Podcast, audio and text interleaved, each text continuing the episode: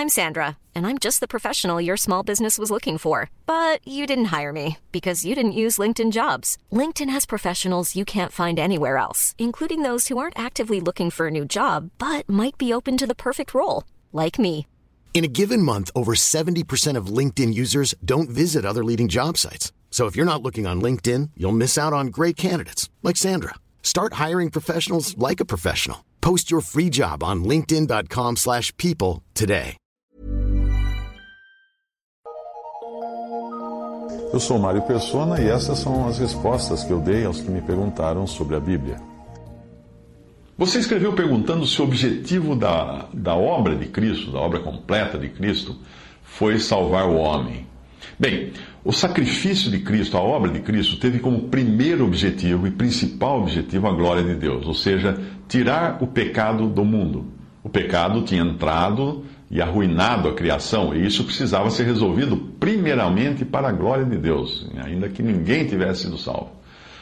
Porém, ao mesmo tempo em que Cristo resolveu a questão do pecado e da glória de Deus, ele também fez provisão para a salvação dos homens ao morrer por todos e levar sobre si os pecados de muitos, ou seja, aqueles que nele creem. Em João 21, 19, diz assim: E disse isto, significando com que morte havia ele de glorificar a Deus. João 1, 29, no dia seguinte, João viu a Jesus que vinha para ele e disse: Eis o Cordeiro de Deus que tira o pecado do mundo. É importante lembrar que, mesmo que ninguém viesse a crer em Cristo, mesmo que ninguém viesse a ser salvo, mesmo assim a obra de Cristo teria sido bem sucedida no sentido de tirar o pecado do mundo e glorificar a Deus. Foi para isso que o Cordeiro veio em primeiro lugar.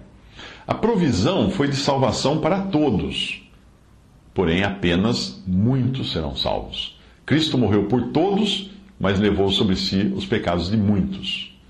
Todos. Esse é o tamanho da provisão de Deus e do poder de salvar que, ele, que teve a obra de Cristo na cruz. Em 2 Coríntios 5, de 14 a 15, diz: Porque o amor de Cristo nos constrange, julgando nós assim, que se um morreu por todos, logo todos morreram. E ele morreu por todos, para que os que vivem não vivam mais para si, mas para aquele que por eles morreu e ressuscitou.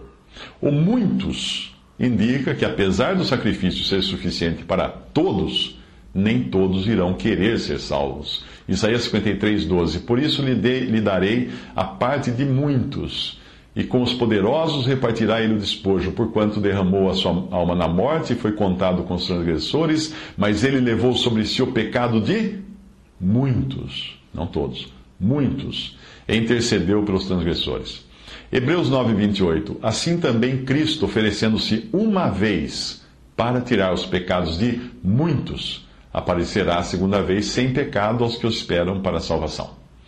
No final, Deus será glorificado em todos os aspectos e haverá diferente classe, diferentes classes de salvos. Os santos do Antigo Testamento, que creram no Cordeiro que Deus iria prover, os santos da igreja, gentios e judeus convertidos que creram no Cordeiro que Deus proveu, os judeus que se converterão ainda durante a grande tribulação e que morrerem ou permanecerem vivos para entrar no, no reino de mil anos de Cristo. E também uma outra classe de pessoas que serão os gentios, na, na mesma condição, ali depois da, da, durante a grande tribulação, que se converterem, e também multidões de crianças, fetos, que morreram, e embri, embriões que morreram antes da idade de responsabilidade para crer, porque a obra de Cristo na cruz também pagou pela salvação dessas crianças e elas estão todas salvas.